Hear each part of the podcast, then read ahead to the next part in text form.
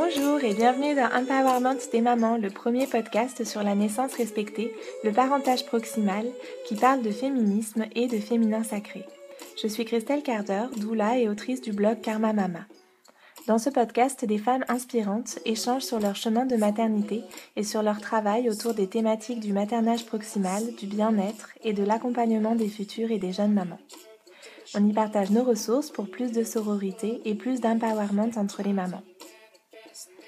Si vous voulez soutenir ce podcast et tout le travail et les valeurs de Karma Mama, le meilleur moyen pour cela est de vous abonner à la newsletter sur le site et de partager autour de vous et sur vos réseaux notre podcast, de le commenter, de vous y abonner sur la plateforme de votre choix. Aujourd'hui, j'avais envie de partager avec vous ce commentaire que Maëlig a laissé sur le blog et qui m'a, vous allez vous en douter, énormément touché. Je voulais juste te remercier de distiller de la douceur par tes textes et tes podcasts. J'ai écouté hier en voiture celui avec Caroline de Tata Doula, c'était fort. Je suis moi-même sage-femme et j'essaie de transmettre de la douceur, de la magie et de la force à ces femmes qui viennent à moi en leur soufflant qu'elles peuvent s'autoriser à faire autrement et qu'elles en sont capables. En tout cas, les femmes que tu accompagnes ont beaucoup de chance de t'avoir rencontré sur leur chemin de maternité. Avoir une doula près de soi devrait être plus encouragé. Longue vie à ton blog et à ton activité, douceur dans ta vie de maman et de femme, et bonheur pour tous ceux qui t'entourent. Maëlik, je n'ai même pas vraiment de mots pour traduire l'émotion que je ressens quand j'allume mon ordinateur et que je reçois ce genre de beaux messages qui me réchauffent tout entière et me donnent envie de soulever des montagnes, des montagnes de douceur, de magie et de pétillance pour toutes les mamans, tous les parents qui suivent Karma Mama. Un grand merci à toi d'avoir pris le temps de me faire ce retour plein de lumière et de douceur. Et de la pétillance, justement, dans l'épisode de cette semaine, nous allons en avoir tout au long de cette heure passée ensemble. J'ai rencontré Shirley, maman de trois enfants, créatrice de la chaîne YouTube Je suis modeste, blogueuse et instagrammeuse. Son leitmotiv est Consommer mieux en famille. Ensemble, nous revenons à la fois sur les débuts de son activité et vous vous en doutez sur les liens entre celle-ci et sa maternité.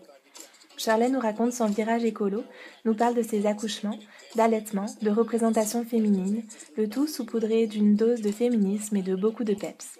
Un grand merci Shirley pour tout ce que tu fais à travers ton activité, pour cette belle communauté réunie autour de tes valeurs et pour ce temps passé ensemble. J'espère que cet épisode vous plaira et je vous souhaite une très belle écoute. C'est parti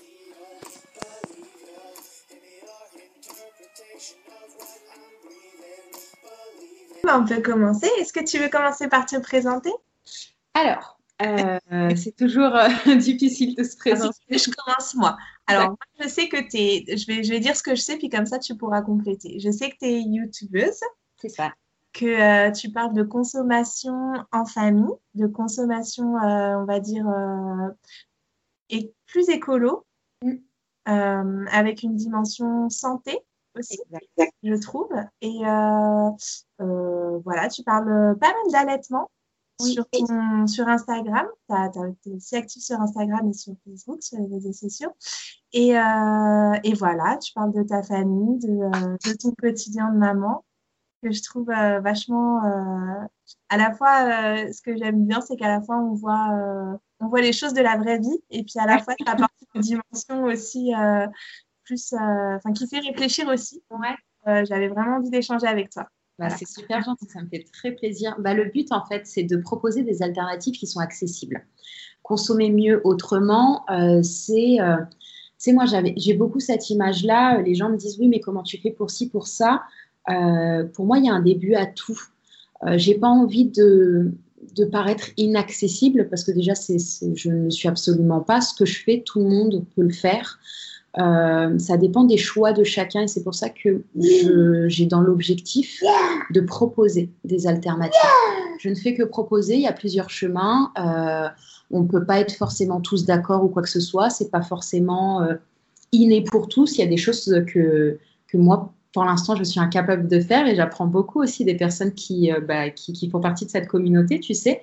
à travers les réseaux sociaux aussi, il y a des très belles choses. J'en découvre tous les jours. Donc euh, voilà, mon but, c'est de proposer. Euh, c'est accessible à tous. Euh, tu sais, moi, enfin, dans, la sphère qui est plus écolo, etc., tu as beaucoup de, bah, parents qui vont dire voilà, de consommer comment te dire, vraiment dans des petites boutiques bio, etc. Ok, c'est bien, mais c'est pas accessible pour tous. Euh, c'est un grand pas qui est énorme et euh, des personnes ne peuvent pas se le permettre. Moi, mon but, c'est de te montrer que même en faisant encore tes courses dans les grandes surfaces, tu as la possibilité, même comme ça, de consommer mieux euh, sans, sans casser ta tirelire complète. C'est possible de faire mieux et de faire bon, mais pour toi. Parce que tu en as envie et pas pour pas, euh, pas pour montrer aux autres ou quoi que ce soit, on n'essaye pas de faire les choses parfaitement, mais de, du mieux qu'on peut pour, euh, sa santé et euh, pour sa petite famille. Voilà, je crois que c'est ça le, le but. du coup, tu es maman de trois enfants. Et euh, d'après les, âges ou ce que j'ai vu sur ta description de ton blog quand tu te présentes, j'ai l'impression, euh, tu as rectifié si je me trompe, que ton virage écolo ou en tout cas ton activité sur Internet à travers ta chaîne euh, Je suis modeste ont eu lieu, ont commencé après, enfin quand tu étais déjà maman en fait. Et je me demandais du coup si ta maternité avait impacté ce virage écolo. Complètement. Euh, je pense que ce virage, euh, tu sais, j'y ai réfléchi la première année. Euh, de, alors, j'ai une fille qui est ma, ma, toute première, qui est l'aînée, et ensuite j'ai deux garçons. Quand ma fille, elle est née, c'est un rapport aux cheveux que j'ai eu. Ma fille a les cheveux crépus, j'ai les cheveux qui sont frisés, mais je me défrisais les cheveux. Alors, moi, ça a commencé par là.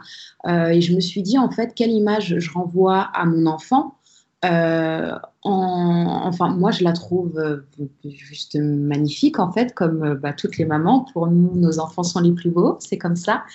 Et, et je m'étais dit, c'est complètement contraire à ce que je veux véhiculer, lui montrer et lui faire passer comme message. Pour moi, ça a été très difficile petite. J'ai une maman qui, du coup, est blonde, cheveux très longs et lisse, qui est caucasienne. Euh, et j'ai, elle m'a toujours beaucoup, beaucoup inspirée. Petite, je l'ai assez mal vécue, justement. Je, elle me raconte que je lui disais souvent, mais euh, pourquoi tu m'as pas fait avec les cheveux comme toi? Et pour une maman, je trouve ça horrible d'entendre ça de la part de son enfant. On se dit, mais je t'ai fait, pour moi, tu es, parfait. Euh, et je, je ne t'aurais pas fait autrement, même si j'avais eu le choix. Et du coup, j'avais pas envie que ma fille vive ça parce que pour moi, ça a été très douloureux. Euh, ça a été compliqué de me trouver aussi euh, dans mon adolescence, etc. Parce que, euh, bah, encore une fois, un peu merci les réseaux sociaux. Il y a, beaucoup de bons aussi. Il y a beaucoup de. les exemples qu'on avait, je trouve, dans les années 90 et début 2000 c'était pas ça. c'était pas ça. Tout le monde ne pouvait pas s'y retrouver malheureusement. Et aujourd'hui, on a le choix encore une fois selon le canot qu'on choisit. Euh, de pouvoir voilà, trouver des, modèles, si on peut dire ça comme ça, euh, euh, qui, qui, qui, véhiculent en tout cas des, certaines valeurs qui nous sont propres, ou qu'on veut avoir en tout cas. Et, et, du coup, je me suis dit non, non, c'est pas possible. Je suis trop loin de ce que je veux transmettre à ma fille. Elle est magnifique. Bon, ben, j'étais avec une amie. Elle m'a dit chiche, je te paye le coiffeur, tu coupes tout. Et ben j'ai tout coupé. j'ai tout coupé, j'ai appelé ma mère, je crois que c'était à l'aube des un an de, ma fille. Euh, j'ai tout coupé et euh, je suis repartie de zéro. Euh, et tu sais, quand elle est née, je me suis dit, c'est vraiment la maternité qui m'a changée. J'ai fait un enfant qui est pour moi, alors comment te dire? Je ne sais pas si je vais réussir à l'exprimer, mais qui est un peu vierge, tu sais, c'est moi qui vais faire en sorte que cet enfant-là, euh, j'ai pas envie de l'encrasser. Euh, que ce soit au niveau alimentation, que ce soit euh, bon, la pollution, j'y peux pas grand-chose, mais en tout cas par rapport à sa santé, je veux la préserver au mieux. J'ai eu la chance d'avoir un enfant qui est en bonne santé et ça, je veux le préserver. Voilà de quoi c'est parti. Euh, après, je me suis posé plein de questions, mais ça a commencé vraiment, oui, par rapport aux cheveux. Comment est-ce que je vais prendre soin de ses cheveux? Là, pareil, on, repart de zéro. Comment faire en sorte d'avoir quelque chose de, de, valorisant euh, pour elle, pour sa santé. Euh, et c'est là que j'ai commencé à chercher des pistes et très rapidement, je me suis concentrée sur décrypter en fait les cosmétiques. Voilà, ça a été comment, par, quoi j'ai commencé euh, très très rapidement. Et puis après, ben, est venue la folie de, de la cosmétique maison pour faire des choses totalement personnalisées selon nos besoins. En fait, ce que je trouve super intéressant, c'est que du coup, il y a vraiment quelque chose autour de, de la santé et de l'écologie, et puis aussi autour de, en fait, de représentation féministe presque. Parce que, ouais. en fait, je te dis ça parce que ça fait écho à, à, à ce que j'entends parfois. Moi, j'anime en fait des cercles de femmes. Et euh, on discute, euh, cette discussion est venue en fait euh, parfois dans certaines thématiques, notamment autour de qu'est-ce que c'est le féminin pour soi. Et pour, ben voilà, comme tu dis, dans, dans toutes les représentations qu'on avait enfant, on ne peut pas toutes se retrouver dans ces représentations-là pour x, y raison. Et, et j'entends bien ce que tu dis, ouais, et, je trouve chouette, justement, ça fait partie des choses euh, que j'aime beaucoup dans ce que tu proposes, c'est que tu as une revendication aussi autour de cette représentation qui me touche beaucoup. c'est gentil. Bah, J'essaye, après, je me suis dit vraiment, je me suis remis à la place de, cet enfant, euh, la première personne qui, euh, qui, te guide et qui qui, te donne envie d'être la personne que tu veux être, ça reste quand même ta maman. Enfin, je parle quand tu es une fille, en tout cas, je peux parler que, que, de la fille. Le garçon, bah, malheureusement, je ne l'ai pas vécu. Donc, je ne peux pas me mettre dans leur tête. Mais en tout cas, la fille, voilà, c'est sa maman qu'elle voit en premier. Et, euh, et, et, pour moi, c'est important, alors pas de faire un clone, loin de là, mais de lui donner toutes les cartes en fait nécessaires euh, pour qu'elle puisse s'épanouir en tant que personne. Voilà. Donc, je fais de mon mieux je lui donne les cartes. Après, c'est à elle de faire, euh, de faire ses choix, euh, etc. Une fois adulte.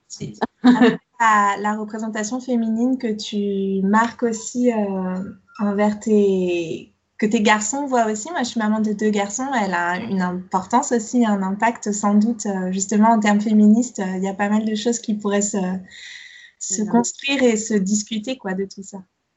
C'est clair, c'est sûr, c'est sûr et certain. Et comme tu le dis, même par rapport aux garçons, euh, alors euh, au départ, je t'avoue, avant d'avoir des enfants, je me disais alors, je veux que des filles, que des filles, que des filles, que des filles, parce que je pense que ça me faisait peur d'avoir des garçons.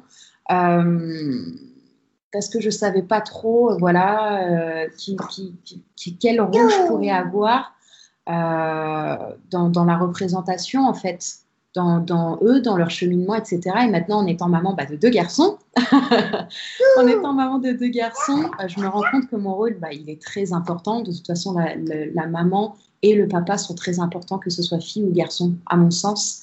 Euh, mais mes garçons, tu sais aussi, je leur transmets des valeurs, je le remarque.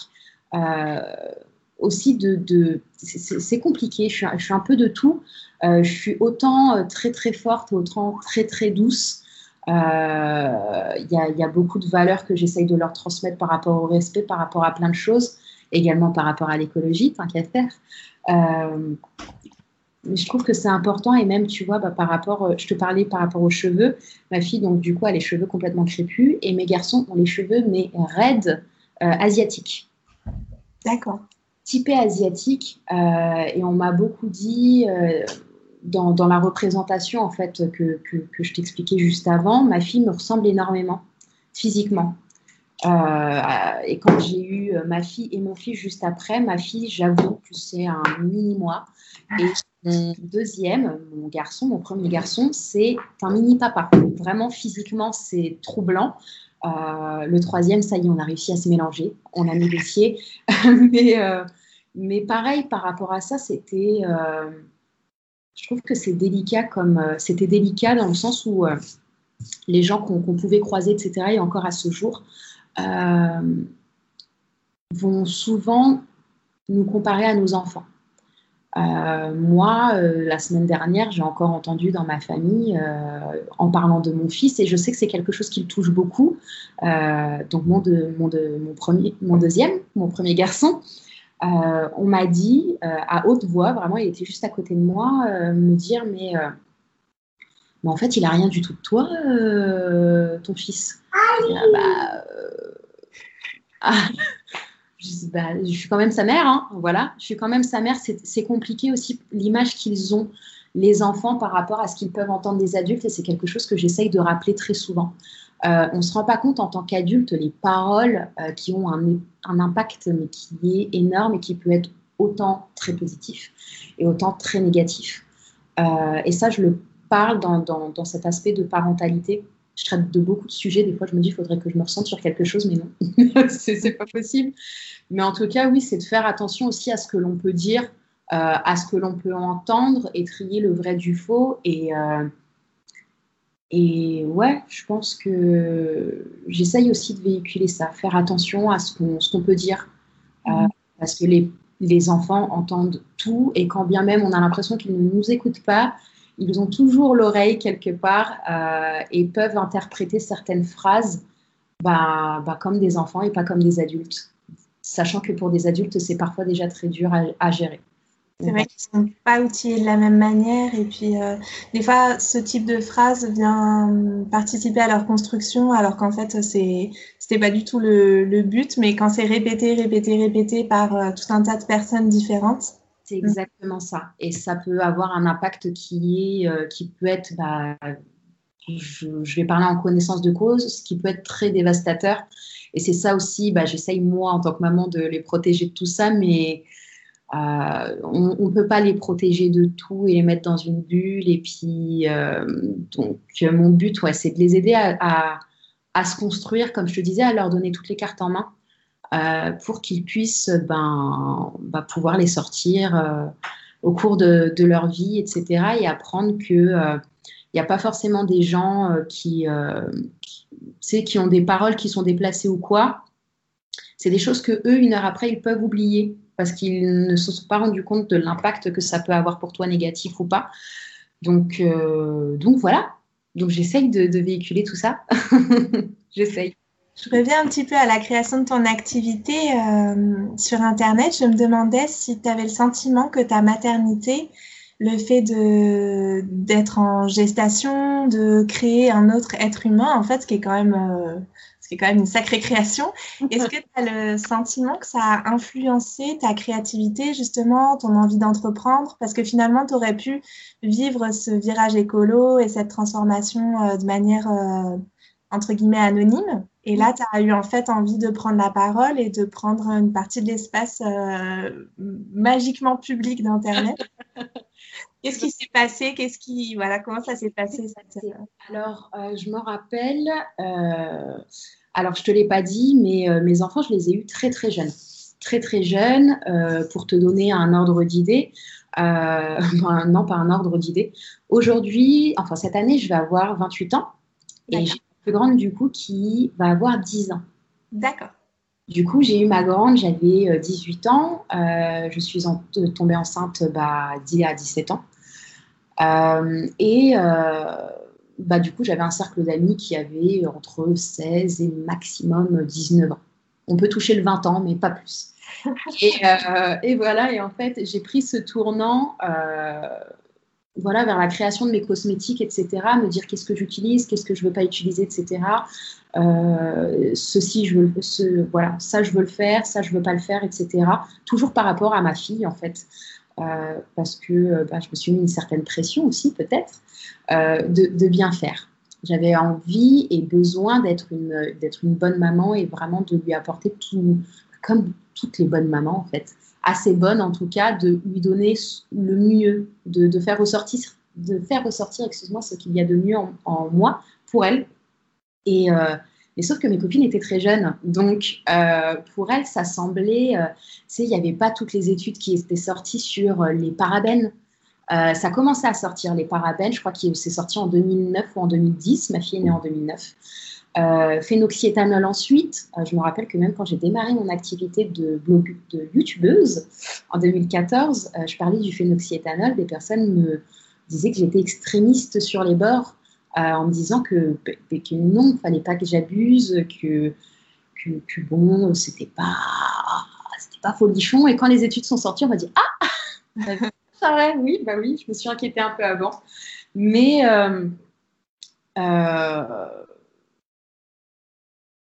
je me suis perdue dans mon fil. Euh, qu'est-ce que je te disais à la base? Du fait de, passer du fait de faire tes cosmétiques du coup de ton cercle d'amis pour en venir à la création de ta chaîne et euh, le fait de prendre la parole publiquement. je te remercie. Et en fait, au fur et à mesure, je répétais beaucoup les mêmes choses à mon cercle d'amis parce que c'était toujours un à un, etc. Les réseaux sociaux, euh, bon, Instagram, il n'y avait pas à l'époque. ça restait Facebook, mais voilà, c'était des petits groupes et c'était vraiment entre amis, etc. Euh, j'ai eu de fil en aiguille deux, trois copines qui sont devenues mamans, elles aussi jeunes. Euh, et euh, ce cercle-là avait des enfants qui étaient métissés à chaque fois, donc des cheveux à texture. On venait me poser des questions. je me suis dit, mais. Et ça me paraissait de plus en plus simple et de plus en plus évident, en fait, parce qu'on me posait les mêmes questions. Et moi, c'est devenu des habitudes, voire des automatismes. Je me suis dit, mais c'est pas possible, il y, a, quelque chose à faire. Euh, ensuite, alors à cette époque-là, je me rappelle, je regardais des youtubeuses vraiment américaines. Euh, j'avais 18 ans, c'était pour commencer à me maquiller. Euh, après, ça a été commencer les coiffures, etc. Et en 2013 est né mon, fils, mon cadet. Et je me rappelle, j'avais pris un congé parental. Donc, on a le congé maternité, ensuite tu as le congé parental. J'avais pris un an au départ. Et là, euh, je crois que YouTube avait pris un, bon envol, 2013-2014. Il y a pas mal de chaînes qui ont ouvert. J'en ai discuté avec deux, trois copines et on s'est dit, bah, pourquoi pas. Je vais ouvrir ma chaîne, on va voir ce que ça donne pour faire des tutoriels coiffure à la base. D'accord. C'était ça, à la base, l'idée. Bon, vas-y, je me lance, comme ça, je vais, je vais éviter de répéter, etc. Pourrais vous rediriger là-dedans. Et je me suis rendu compte bah, que non, euh, je faisais pas que ça. je faisais pas que ça. Ah bah je fais de la cosmétique maison. Ah ça intéresse des personnes. Euh, les personnes ne s'y connaissent pas. Bon bah voilà comment décrypter des, des, cosmétiques etc. Pourquoi je n'utilise pas par exemple des produits avec du phénoxyéthanol à l'époque qui était dans énormément de produits encore. Euh, voilà, c'est venu, c'est venu comme ça cette idée de, de, de création de, de vidéos et j'étais plus à l'aise dans dans la création de vidéos, de parler un petit peu comme si j'avais quelqu'un en face de moi que d'écrire. Je suis beaucoup moins à l'aise. Il y a des personnes, je trouve, qui sont mais faites pour écrire, qui arrivent à transmettre même des émotions à travers l'écrit, ce qui est très très fort. Mais moi, non. Je me voyais plus parler euh, comme s'il y avait quelqu'un en face de moi. Voilà comment ça a commencé. Ok, super. Et euh, j'avais aussi envie d'entendre parler d'allaitement? Parce que ça, ça vient souvent aussi dans, dans ton propos, en fait, j'ai l'impression. Et c'est un sujet qui est tellement vaste, dont moi, je parle pas forcément tant que ça. Enfin, euh, j'ai l'impression, peut-être qu'en fait, euh, j'en parle quand même beaucoup, mais je suis en train de me questionner. Ne pas compte, donc si c'est possible pour toi aussi. c'est possible pour toi aussi. En tout cas, ce que je trouve chouette, juste pour euh, faire un peu écho à ce que tu as dit, c'est que j'ai le sentiment du coup que dès le début, il y avait quand même un vrai côté euh, aussi euh, pédagogique et même éducation en fait autour, autour des, cheveux crépus ou des cheveux frisés, autour de, l'écologie, du fait maison, des cosmétiques maison. Et j'ai l'impression que c'est assez, du coup, en fait, tout cet aspect-là éducatif, il s'est il, a, comment dire, euh, il s'est distillé dans toutes les choses dont tu parles. c'est exactement ça. En fait, euh, tu sais, alors pour certaines personnes, ça pose problème euh, quand tu vois d'un point de vue stratégie, en fait, de communauté, etc. Je, je traite de sujets très divers. Je traite de ma vie, en fait, tout simplement. Quand il y a quelque chose qui me touche, euh, et que je trouve que ça pourrait être sympa de le partager avec quelqu'un parce qu'il n'est peut-être pas au courant, et eh ben je le partage. Donc ça peut être autant bah, du cheveu, je vais te sortir un tutoriel capillaire. Euh, pour les cheveux qui sont euh, naturels, bah là je vais te parler de tel et tel produit, pas pour en faire spécialement la promotion, mais pour te dire voilà, il existe ça à un prix qui est comparable à du conventionnel. Euh, et parfois euh, sans citer de, marque. Mais pour, te dévier petit à petit de cette, de cette route-là, euh, on peut parler, oui, de, cosmétiques maison, etc. et est venu l'allaitement. est venu l'allaitement. Alors au départ, c'est pas quelque chose que je comptais traiter ou quoi que ce soit. L'allaitement, pareil, c'est venu assez, on peut dire naturellement. Je m'étais pas vraiment posé de questions. Est-ce que ça a été une évidence pour toi dès ta première grossesse? Comment ça s'est passé ta propre histoire alors, euh, j'ai posé la question bah, récemment à ma mère. Ma mère m'a allaité, nous a allaité. Euh, on est une fratrie de six enfants. Elle nous a allaité maximum un mois. D'accord. Voilà comment ça s'est passé. Ça, je l'ai su il n'y a pas très longtemps. Et j'ai toujours eu cet instinct maternel envers mes frères et sœurs. Je n'ai pas de, je n'ai pas une relation fraternelle avec mes frères et sœurs. Euh, du coup, les, cinq ont une. je suis un peu leur deuxième maman.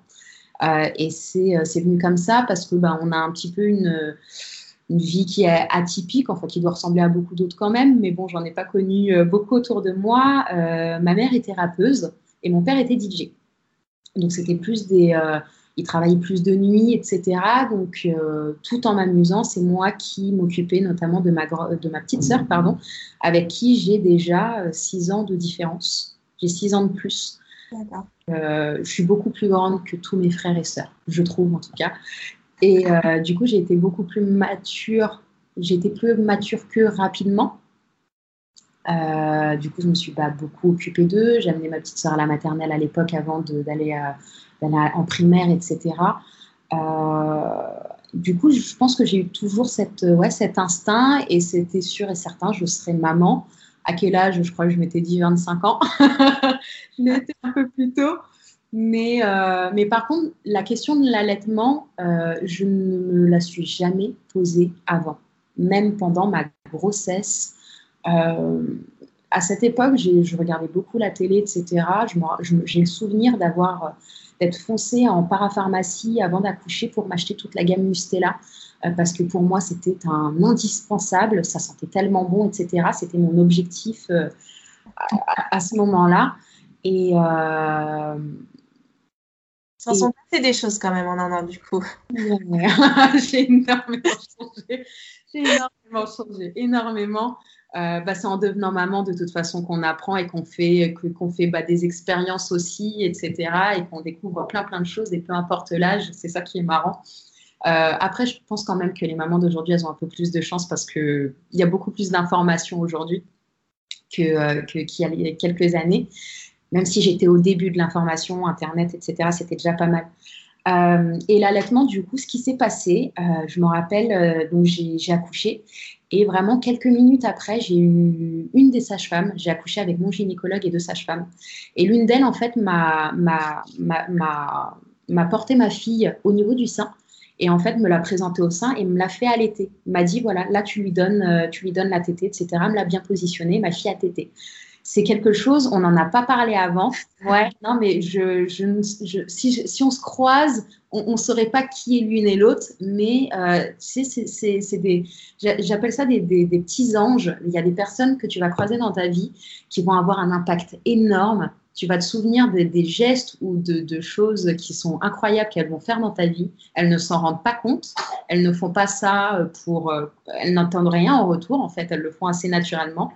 Et euh, pourtant, bordel, ça change toute ta vie. Et, du coup, en fait, ça a commencé comme ça. Parce que je crois, je, là, je ne sais plus, je t'avoue, mais ça se trouve que j'avais déjà acheté des biberons, etc. Parce que pour moi, dans une logique, le lait, c'était en poudre. Je ne me suis même pas posé la question euh, de monter de lait ou de vraiment. Et euh, donc cette femme-là me l'a mise au sein. Euh, je crois qu'elle est revenue me voir après dans la chambre pour voir si ça se passait bien, etc. après, j'ai eu cette chance-là. Je pense que j'étais très jeune. le corps médical le savait. ont vu que j'étais aussi un peu perdue. Et du coup, m'ont énormément guidée, mais de façon très bienveillante. J'ai eu énormément de chance. du coup, voilà comment a commencé mon allaitement. Euh, qui s'est prolongé pendant euh, six mois. Euh, le premier allaitement s'est arrêté parce que, mal informé quand même, je trouve, je, partais souvent avec ma poussette, on allait sur Paris, tout le temps dans les transports, etc. Je me baladais beaucoup, beaucoup avec ma fille. Et petit à petit, pas merci maman, elle me faisait compléter, enfin, elle m'avait conseillé de compléter avec du lait en poudre, surtout la nuit pour que ma fille fasse ses nuits. Et, euh, ou euh, si elle pleurait, c'est qu'elle avait encore faim, enfin que mon lait n'était pas assez. Tout ça, c'est faux, c'est des, bêtises, mais ma maman n'était pas encore euh, au point. elle n'était pas au point, c'est moi qui, qui, ai dû lui apporter toutes ces informations après. C'est-à-dire que c'est ce qu'on a dit en fait aux femmes de cette génération-là en général. Exactement ça. Et puis après, quand, tu sais, je, te disais, ma mère, quand elle m'a dit, il y a, récemment, je t'ai allaité un mois, je l'ai regardée en me disant, mais comment ça se fait que tu m'as donné des conseils Comment ça se fait On n'avait pas le même projet. Et euh, ouais, non, très, très peu informée. Euh, à l'époque, il y avait déjà des, euh, des groupes hein, quand même pour l'allaitement, etc. Mais je n'étais pas, j'étais pas renseignée. J'étais pas renseignée. Petit à petit, j'avais pas de lait. Je me souviens de ce jour où ma fille vraiment s'énervait en fait sur le sein parce que je pense qu'il fallait juste que je stimule plus pour euh, redémarrer la, lactation.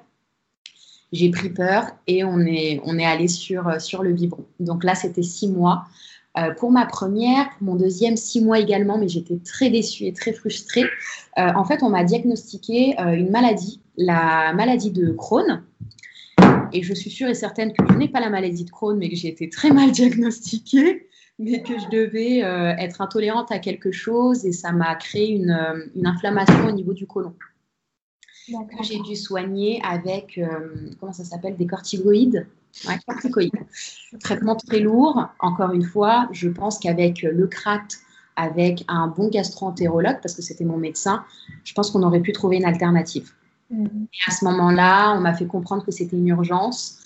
j'ai été un peu dépourvue. Bon, arrêter l'allaitement du jour au lendemain. Bon, mais je suis sûre que j'aurais pu faire autrement, mais c'est pas grave. J'ai appris de mes erreurs. Et par contre, mon troisième, que j'allais encore aujourd'hui, il a 18 mois, euh, ben, ça m'a permis de, me réconcilier avec beaucoup de choses. Là, j'ai le choix, en fait. Là, j'ai le choix. Euh, je suis beaucoup plus renseignée. Je pense que les choses ont beaucoup plus évolué aussi. On est en 2019. Euh, donc, comme je te disais, il y a le site de Lecrat. Si vraiment, voilà, je tombe malade ou quoi que ce soit, je peux euh, je, je, je, peux me renseigner. Euh, je sais que maintenant, il y a des amis, on, oui, on les appelle les amis de l'allaitement en pharmacie, des médecins, etc., qui, qui justement vont accompagner les, les femmes allaitantes. mais ce sont des professionnels de la santé. Donc, du coup, on est beaucoup plus sereine et on a moins peur de faire des bêtises. Parce que si, je pense en tant que maman, en fait, ce qui est très compliqué, euh, pour nous, c'est que euh, on doit faire au feeling, on doit sentir les choses, mais on a peur de mal faire. Donc, euh, au moindre attention, vous allez mal faire ou ça craint pour la santé de votre enfant, et ben ça fait peur. ça fait peur, donc on essaye toujours de faire au mieux. Donc, donc voilà.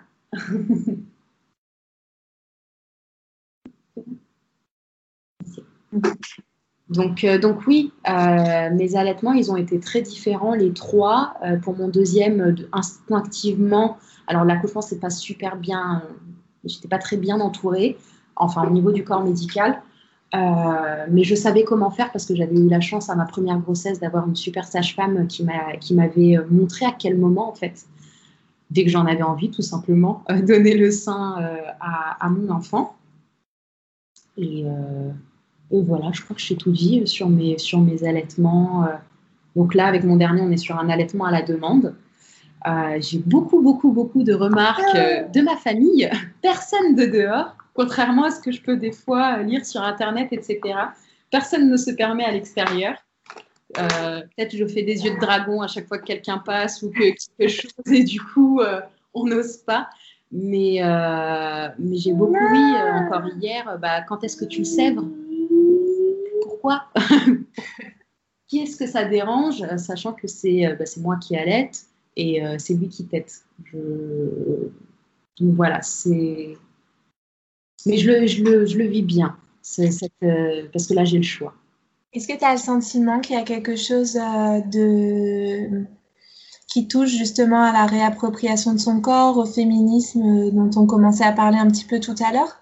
Parce que hum, on parle on parle pas si souvent que ça du fait de l'aspect euh, écolo et, euh, aussi euh, de l'impact sur la santé, bien sûr des enfants, ça quand même on en parle, mais des mamans aussi.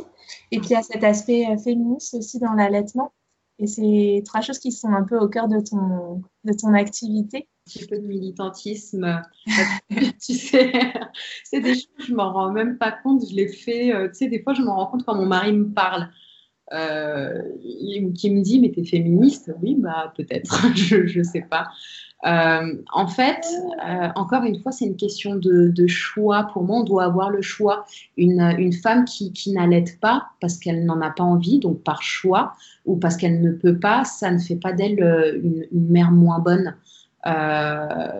c'est moi, c'est par choix parce que comme je t'ai dit, j'ai eu la chance, de, la chance pardon, de croiser une sage-femme qui, qui, ben, qui, m'a introduit à l'allaitement. Euh, j'ai lu énormément de, livres sur, euh, enfin énormément, 4-5 livres sur l'allaitement, euh, sur, sur voilà, les, les, émotions, le, langage non verbal, etc., le, le développement de, du cerveau de l'enfant, etc. Et encore une fois, j'essaye de faire au mieux selon mes connaissances et mes convictions et, je, crois en tout cas que, euh, que dans cet allaitement-là, euh, j'ai l'impression, tu sais, que plus on me dit alors tu le sèvres quand, et plus je vais continuer. C'est horrible. c'est horrible. Mais euh, c'est comme tu le dis, il y a, y a, une part qui me dit en fait, c'est mon corps. Je, je, fais le, à mon sens, je donne ce que j'ai de, de, de, meilleur pour mon enfant. Euh, on a le choix de pouvoir allaiter. C'est pas interdit d'allaiter à un endroit ou quoi que ce soit. Euh, certaines femmes, en fait, c'est toujours avoir cette possibilité, le choix. On peut donner le biberon, on peut donner le lait maternel dans un biberon, on peut donner le sein directement, euh, donc pour donner son lait. De temps en temps, enfin de, temps en temps, j'ai un congé qui commence à bien se remplir. je donne mon sein, mon sein, non, je donne pas mon sang, je donne mon lait maternel euh, en don aussi. Donc pour les enfants qui sont prématurés, euh, ça va à l'hôpital ouais, de Necker. Euh, là, on parle aussi de, bah, de la santé, c'est ce que tu disais. Il y a plein d'études qui sont sorties là-dessus, de quoi est composé le lait maternel. On ne sait pas spécialement, mais en tout cas, il correspond toujours aux besoins de notre enfant à un âge spécifique et je trouve que c'est magique, c'est énorme. J'ai cette euh, prise de conscience avec ma dernière grossesse. En gros, je suis magique. Alors, c'est pas du tout modeste, mais c'est réel. Je trouve que la femme, elle est magique. Euh, c'est une genre de, transformation, moi, qui, euh, que, j'adore vivre. j'ai prévu que c'était mon dernier, donc j'en profite un maximum aussi. Je pense que c'est ce qui me pousse à allaiter. Euh, le plus longtemps possible parce que je sais que bientôt bah, je serai très nostalgique en regardant mes copines, etc., à l'été ou avoir des bébés. Et euh, je pense que c'est un côté, je montre aussi à mes enfants, que ce soit ma fille ou, mes fils, euh, ce que je fais en fait c'est naturel. C'est le, le je vais parler ouais, du, sein, la poitrine. J'ai une poitrine parce que je donne à manger à mes enfants. Elle est là pour ça. Euh, on en a parlé une fois, euh, c'est quelque chose que j'ai appris récemment.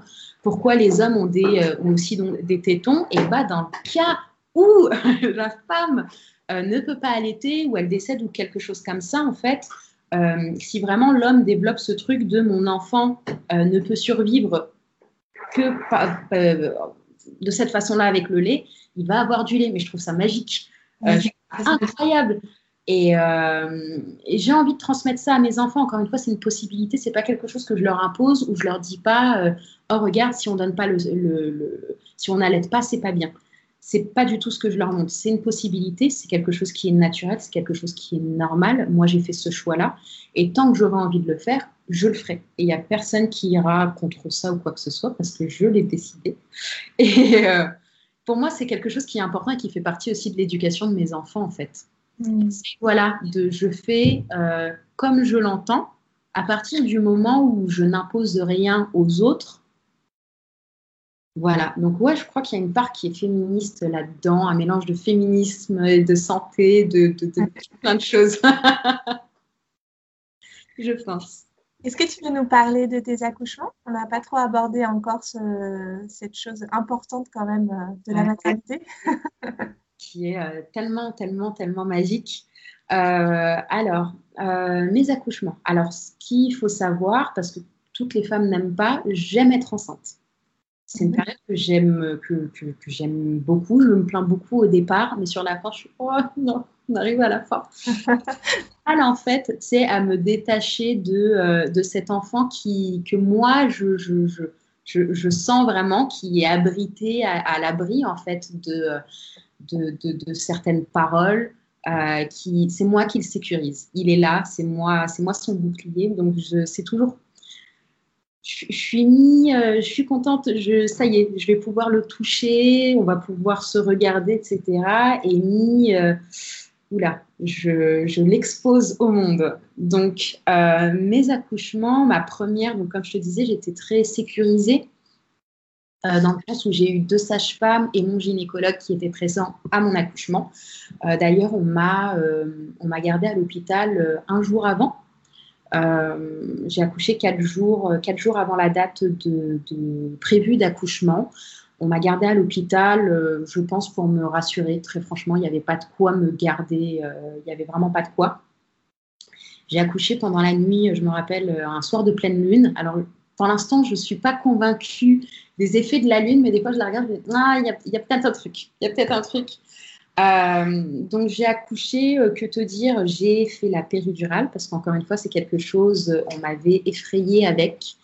je, n'étais pas, je ne savais pas du tout ce que j'allais ressentir pendant l'accouchement, donc à la moindre douleur j'étais complètement effrayée et je ne savais pas jusqu'à où ça allait aller. j'étais très fatiguée, donc j'ai eu la péridurale. je pense une péridurale bien carabinée de cheval parce que je n'ai pas senti ma fille passer. Euh, et là, déjà, je m'étais dit, hmm, moyen, moyen, la prochaine fois, j'aimerais faire autre chose. Mais ça s'est super bien passé. Euh, encore une fois, j'ai eu la chance d'avoir des enfants en bonne santé. Euh, j'ai des, des, amis, et ça, je m'en suis rendu compte. Oui, oui, oui. Oh, là, t'as fait tomber. Alors, attends, moi. Ah oui. Oh là là, attends, tiens. Tiens. C'est bon?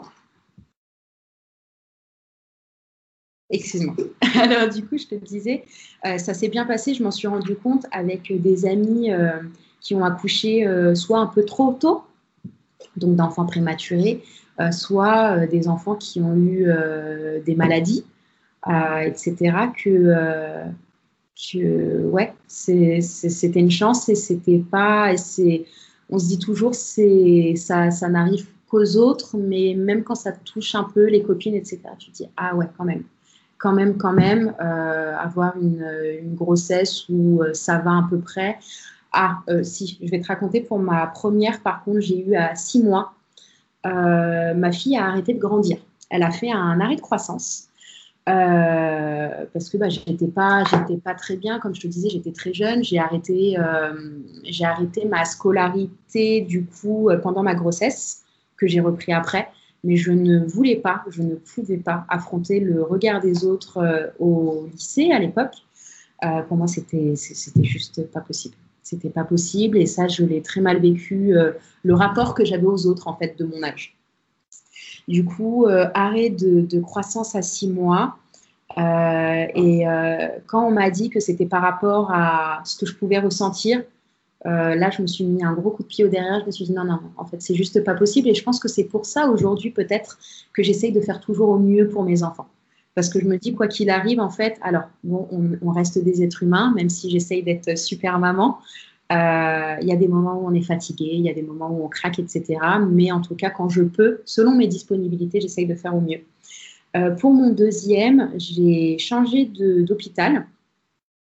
Euh, en espérant que ça se passerait encore mieux. Je me suis trompée. Euh, je ne suis pas tombée sur une très bonne équipe ou alors je suis tombée sur un soir où il y avait beaucoup d'accouchements. Oui. Excuse-moi, il manque des trucs en même temps. du coup, oui, ça s'est pas super bien passé. Euh, j'étais beaucoup, bah, beaucoup toute seule. là, je m'étais dit, bon, peut-être que je vais faire sans la péridurale. Euh, et j'ai senti qu'il y avait quelque chose qui n'allait pas. Enfin, tu, le corps médical, je voyais qu'il se lançait des regards, on m'injectait beaucoup de choses à travers, euh, à travers euh, je ne sais plus comment ça s'appelle, la seringue et, le cathéter. Et, et, en fait, on voulait accélérer mon accouchement, mais on ne me disait pas trop pourquoi. Je l'entendais, mais et euh, je me suis, euh, je l'ai su après un mois après, euh, une fois que mon fils a accouché, enfin que j'ai accouché de mon fils. je me disais, oh, il a des taches de rousseur. On m'a dit, oui, oh, t'as réussi. Très beau. On m'a dit, en fait, je pensais qu'il avait des taches de rousseur au niveau du cou. Je me disais, mais c'est bizarre. Et en fait, on m'a dit, non, il avait le cordon autour du cou. Euh, et du coup, euh, je pense qu'il a bien serré. Du coup, en fait, ça, a développé des petites taches au niveau du cou qui vont disparaître. Et j'étais là, ah d'accord, mais personne ne m'a prévenu. bref, en fait, pendant cet accouchement-là, euh, mon fils euh, supportait très mal les contractions. C'est pour ça qu'on a essayé d'accélérer l'accouchement. J'ai demandé la péridurale, pareil, j'étais épuisée, fatiguée, je ne savais pas, je m'étais pas préparée encore une fois euh, à la douleur que peut provoquer un accouchement selon, selon les personnes. Et, et en fait, pour moi, elle ne faisait aucun effet. Donc j'étais très déçue d'avoir fait la péridurale, donc très énervée contre moi et en même temps très déçue parce qu'elle ne marchait pas. Donc pour moi, j'avais fait tout ça pour rien. Après, je me suis un peu renseignée sur la péridurale. J'ai vu qu'elle pouvait accélérer le rythme cardiaque des enfants, euh, enfin des, bébés à naître. Je me suis dit, bon, ok. Euh, le troisième, c'est la bonne. Ça y est, je, vais savoir ce que je veux, etc. Euh, donc ma troisième grossesse, elle m'a réconciliée en fait avec les deux premières là. Et puis j'avais, j'étais beaucoup plus engagée dans ce que je voulais. Je savais qui j'étais aussi parce qu'il a fallu que je grandisse entre tout ça. Mon troisième, je l'ai eu quand j'ai eu 26 ans. Euh, il y a deux ans maintenant. Et voilà, là, je voulais au départ accoucher en. Comment ça s'appelle? C'est un service spécial. C'est. Alors, tu accouches dans, dans, plutôt dans une chambre. Euh, tu. Ouais, je crois que c'est ça. Ouais, si, c'est ça. Euh, donc là, tu, tu, ne veux pas, enfin, tu, oui, c'est pas un souhait de faire appel à la péridurale. Tu peux toujours, au dernier moment, si tu le souhaites, mais tu seras transféré au service euh, de maternité, on peut dire, normal. Mais voilà, là, tu as une chambre, tu as, plein d'outils qui te permettent, en fait, euh, de mettre, d'accoucher aussi, surtout dans la position dans laquelle tu souhaites et dans laquelle tu te sens le, le mieux. Et pour moi, c'était quelque chose qui était très important euh, d'accoucher dans la position que j'ai envie. Euh, d'être, de rester mobile, etc. et d'être active cette fois-ci pendant mon accouchement et de me réapproprier cet accouchement parce que j'avais l'impression qu'on me, bah, que ces deux accouchements-là, qu'on m'avait accouché, mais que je n'avais pas accouché. Pour moi, c'était important en tant que maman de me dire c'est moi qui l'a fait jusqu'au bout. Voilà. donc, euh, donc euh, bon. Après, mon fils est né dans la quinzaine d'août était euh, prévu dans la quinzaine d'août. Donc, malheureusement, on n'a pas accepté que j'accouche dans ce service par rapport à ça. J'étais très déçue.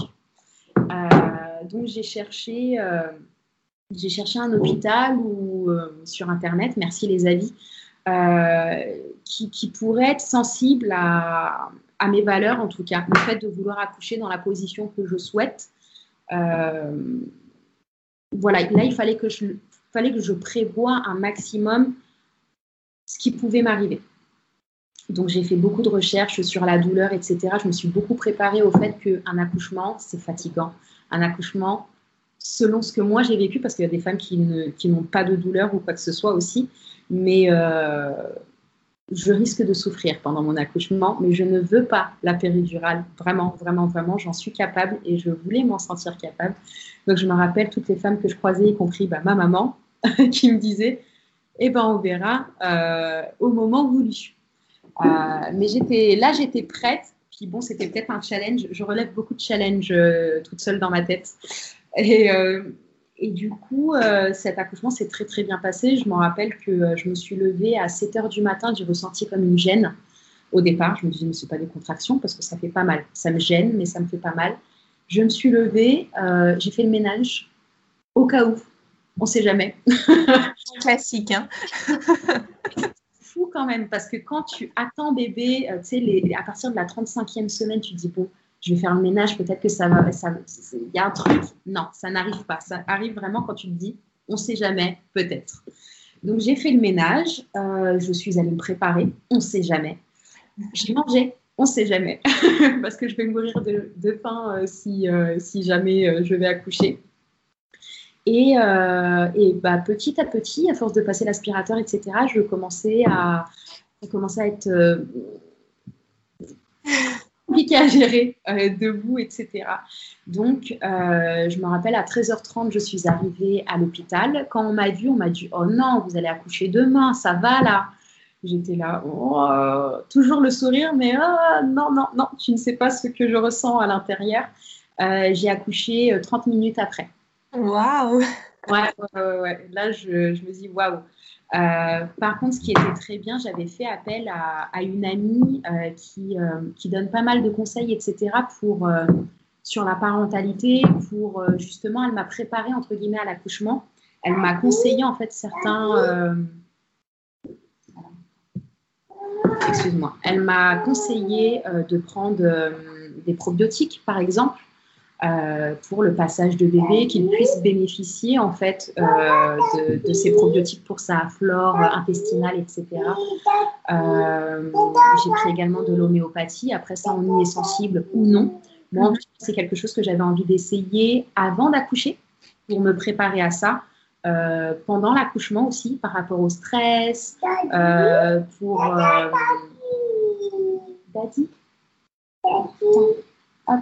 euh, pour faciliter ouais, l'accouchement, etc. Alors, est-ce que c'est un effet placebo ou non? Je ne sais pas, mais en tout cas, ça a plutôt bien marché, je trouve, que ce soit dans, dans mon inconscient ou je ne sais pas, ça a très très bien fonctionné. et j'ai accouché, alors j'ai fait, excuse-moi, un projet de naissance. D'accord. Je trouve que c'est la première fois que j'en faisais un. J'ai trouvé ça mais juste génial. Alors l'idée c'est pas de dire je vais accoucher comme ci, comme ça et ça se passera comme ça et pas autrement. Non, c'est donner en fait une ligne directrice. Enfin moi je l'ai ressenti comme ça à la personne qui va nous accompagner dans cet accouchement.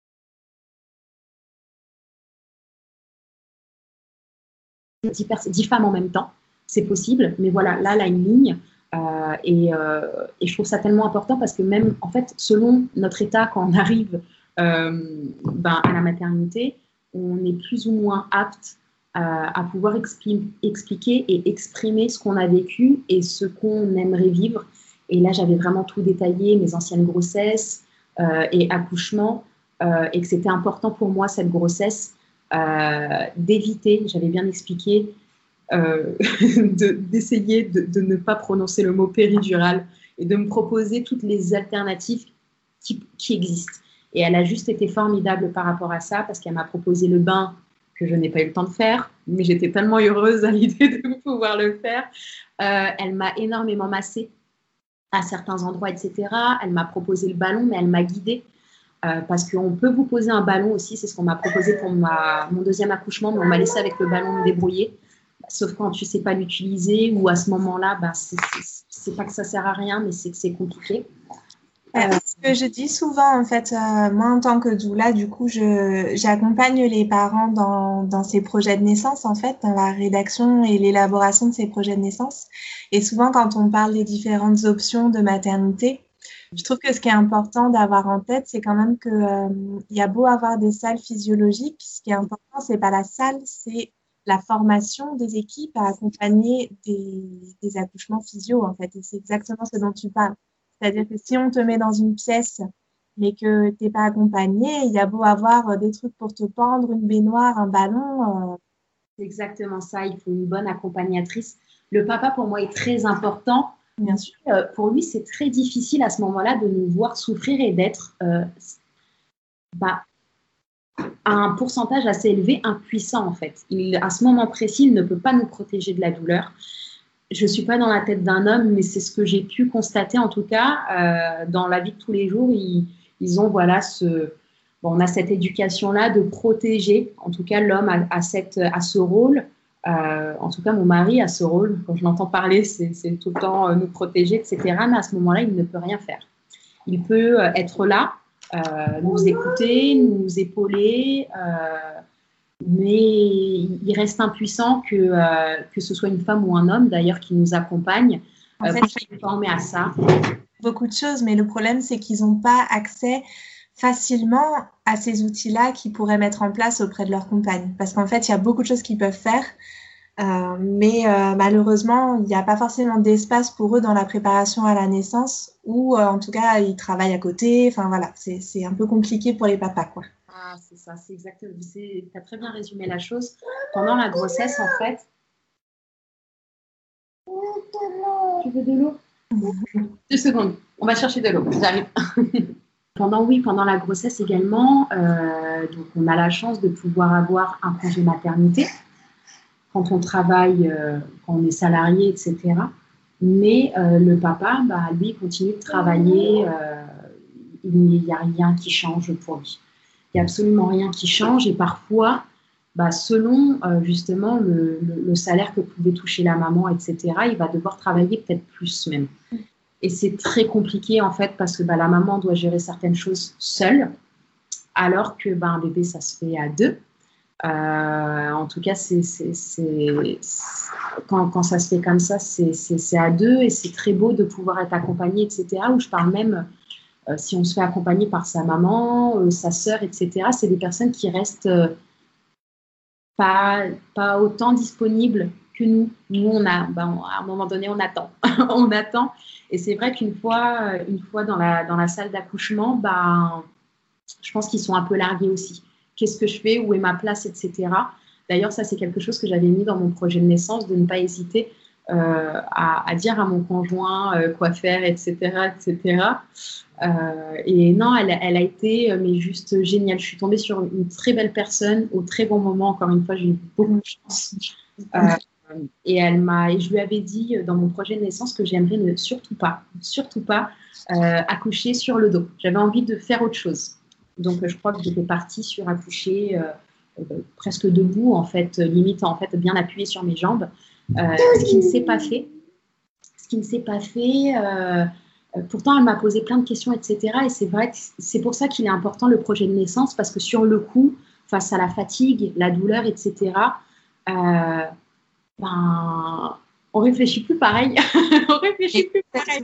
Mais c'est, en fait, il faut ne pas réfléchir pareil. C'est-à-dire que si c'est notre cerveau intellectuel qui vient euh, répondre aux questions, ça fonctionne plus en fait. Et c'est exactement ça.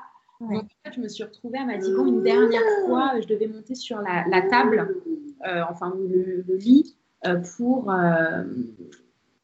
pour oh, je sais plus, euh, je crois, euh, bah, pour regarder à combien de, de, de, de la dilatation.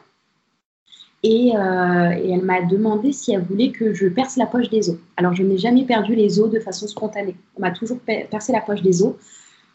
Je pense, de façon réfléchie, avant accouchement, j'aurais dit non, laissez, laissez, laissez, laissez. Et elle m'a dit, elle va percer d'un moment à un autre. Parce que, oh. Est-ce que vous voulez que je vous la perce? Est-ce que vous voulez que je vous la perce ou, euh, on attend Vraiment, ça va être d'une minute à l'autre. Et je dis non, non, non, non, non, percez, percez, percez, j'en peux plus, j'en peux plus, j'en peux plus. Et euh, percez, j'en peux plus. Et une fois qu'elle a percé, je crois que j'ai accouché une minute après. Ah Sauf que j'étais bah, j'étais sur la table. Euh, et je crois que j'étais. Euh, elle m'a mis sur le côté quand même. Elle m'a dit on descend de la table. J'ai dit ah non, là, en fait, juste ne me touchez plus, je ne peux plus, je ne peux plus. Et euh, franchement, elle a fait tout ce qu'elle pouvait pour que euh, je vive bien cet accouchement-là et que j'en garde un très très bon souvenir. Donc pareil, c'est encore une fois une personne que je croiserai malheureusement où je, ne saurais, je ne saurais pas reconnaître son visage.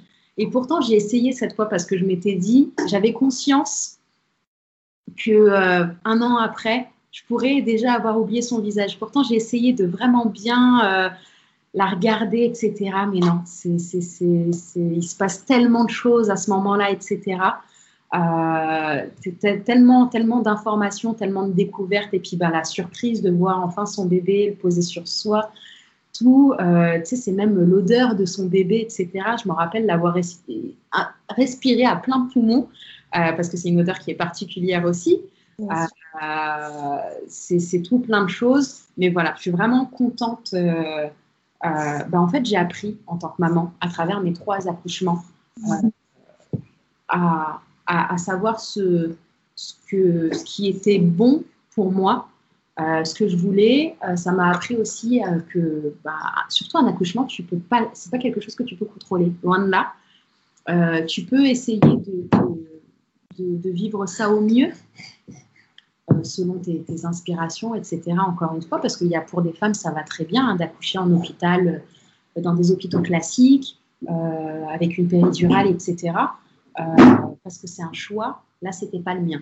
Du coup, très très contente de ce troisième accouchement. Mmh, c'est un super récit de naissance, en tout cas, que tu viens de nous faire. Merci. C'était super beau. J'avais les petits frissons, les petites larmes pile au bon moment. En plus, je le vois, les auditrices et les auditeurs ne verront pas, mais il est trop beau. je le vois en même temps, donc c'est super. Merci beaucoup. Oh, bah, euh, je vais te poser une dernière question, du coup, parce, euh, parce que le temps, et puis je vois aussi que ton a besoin de toi.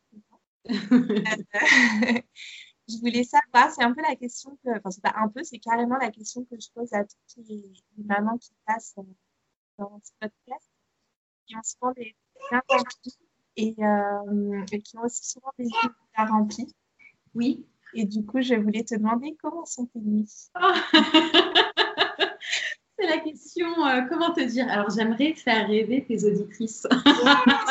en fait, c'est génial parce qu'à chaque fois que je pose cette question, la réponse est toujours Oh J'aimerais te faire rêver, mais euh, bah, après, alors je pense que vraiment que c'est pas une question d'allaitement ou quoi. Parce que bah, pour avoir eu trois enfants, euh, du coup que j'ai allaité minimum six mois, euh, autant j'en ai, ma fille a dormi, je crois, a fait ses nuits à deux mois. j'ai mon fils, mon deuxième, qui a fait ses nuits à quatre mois. Là, pour le troisième, je galère encore. je galère encore. En ce moment, il fait ses dents. Euh, il suffit d'aller voir sur Instagram, etc. J'ai des, euh, des, cernes qui font 4 km de long euh, et qui sont bien foncées parce que les nuits sont très fatigantes. Pourquoi? Parce que ben, j'allaite, du coup, et même si j'arrive à dormir pendant que j'allaite, parce que monsieur se sert hein, depuis, forcément, on reste quand même mi-éveillé. On n'a pas un sommeil qui est très profond bah, parce que ben, la maman qu'on est, euh, même pendant la nuit, elle fait attention à son petit. Euh, voilà, comment lui est positionné, parce que lui, il n'en a strictement rien à faire. En général, les pieds sont dans le visage de papa ou dans son dos pour essayer de le pousser un maximum. Euh, lui, la tête à l'envers, donc le sommet de la tête vers mon nombril, et puis bah, voilà, il se positionne un peu n'importe comment. Donc très compliqué, très compliqué. Il fait ses dents en ce moment. Euh, chose que je ne savais pas que j'ai appris l'année dernière, euh, c'est que euh, quand on allait, en fait, on sert aussi un peu de doliprane. Je sais plus ce, qu'il y a exactement dans le lait maternel, mais il y a une, je pense, une hormone, une substance, je ne sais plus. Une hormone, une hormone qui, qui va faire en sorte que, que ça, ça, peut calmer aussi les douleurs de, de bébé. En fait, je ne sais pas si ce à quoi tu fais référence, c'est vraiment dans le lait maternel, mais en fait, le fait de. Ce qui est sûr, c'est que le fait de téter, la succion, ça vient euh, créer des... l'hormone de l'ocytocine, en fait, chez la maman et chez le bébé. Et pour les deux, c'est très apaisant, très calmant. Donc, moi, je dors et lui, bah, ça l'apaise. Et ça peut être parfois pendant, euh, en tout cas, de longues minutes, il va téter, téter, téter parce que ben, ça lui fait vraiment mal les dents en ce moment. Donc bon, écoute, je croise les doigts pour que les dents poussent le plus rapidement possible. je retrouve mes nuits, mais encore une fois, comme je l'ai dit, je sais que c'est mon dernier bébé, en tout cas prévu. On ne sait jamais si, euh, si, dans deux ans je me dis oh non finalement un quatrième, mais non, en principe non. Euh, je sais que c'est mon petit dernier et euh, j'ai envie vraiment de profiter un maximum parce que je sais que c'est des choses que je ne vais pas revivre après. Mm. C'est très important d'en profiter parce que je vois avec ma grande qui a 10 ans, je ne sais pas quand est-ce qu'elle a grandi, je ne m'en suis pas rendu compte. Euh, l'allaitement, un jour, ça s'arrêtera. C'est pas un allaitement que je vais poursuivre. En tout cas, à ce jour, je ne me vois pas allaiter au-delà de aux 4 ans de mon fils, je ne me vois plus allaiter. 3 ans, je me dis, ah, peut-être, on verra. Selon lui aussi, parce que mm. J'aimerais bien aussi que, qu'on vive le sevrage naturel, en fait, que lui, un jour, me dise, ris, à mon sein, en fait, en me disant, ah, bah, ça y est, c'est fini. Ce serait, ce serait cool de cette façon-là. Mais euh, du coup, je profite un maximum. Donc, je me plains beaucoup hein, sur le coup, ma famille, etc. Je, me plains, je me plains, je me plains, mais la mère a besoin de se plaindre. Euh, elle a besoin de se plaindre. Mais en tout cas, euh, malgré tout, je profite un maximum. Je profite un maximum, et je, crois que de toute façon, le corps s'y habitue hein, à, très très peu de sommeil, etc. Et en fait, il y a des choses qui sont complètement folles. Tu sais, il y a. Hum, il y a toujours ces histoires d'hormones. En fait, quand on allait, on a aussi des hormones particulières, notamment euh, la prostaglandine, il me semble, qui nous permet en fait de récupérer beaucoup plus que, euh, que si on avait les mêmes temps d'éveil aux mêmes fréquences sans allaiter en fait. D'accord. c'est complètement fou. C'est bien fait quand même, c'est bien fait. On se dit, mais comment est-ce qu'on tient? Non, mais c'est ça franchement, on est magique. Alors, encore une fois, je ne parle pas que de la femme parce que l'homme peut faire des choses, mais qui sont incroyables aussi. Mais euh, non, je trouve ça incroyable. Et c'est en devenant maman aussi que je, ouais, que ça fait ressortir ce pouvoir-là. Mmh. Enfin, en tout cas, il s'est développé là. Je me suis dit, waouh, en fait, mon corps, il est capable de ça. Et eh bah, eh bordel, c'est ça va. On respecte mon corps. voilà, non, mais c'est exactement ça il y a plein de choses qu'on voit plus de la même façon, etc. Euh, c'est bête. Je vais te citer par exemple la cellulite, euh, quelque chose qu'on peut voir d'un très mauvais œil, etc. Je me dis non, mais bordel, le, corps est vraiment très, très, très, très, très bien fait. Donc euh, merci mes jambes, merci mon ventre, merci, merci mes bras, merci mes mains, merci ma tête, merci mes hormones. Et non, tout est très, très, très bien fait. Super. Bah, écoute, moi, je te remercie, toi, en tout cas. Avec plaisir. Merci à toi de m'avoir invité. Tu as réveillé plein de souvenirs, etc. C'est trop chouette de partager. Vraiment, donc, euh, ça... on se dit, ah oui, j'ai vécu ça. Ah, c'était pas mal, ça. donc, merci beaucoup, beaucoup à toi. Voilà, cet épisode touche à sa fin. Si vous voulez en savoir plus sur Karma Mama, on se donne rendez-vous sur le site karma-mama.com où vous pourrez découvrir toutes les ressources gratuites que je partage, l'accompagnement en ligne ainsi que mes méditations prénatales. N'oubliez pas de vous abonner au podcast avant de partir si l'épisode vous a plu et je vous dis à très vite sur les réseaux sociaux. Prenez bien soin de vous.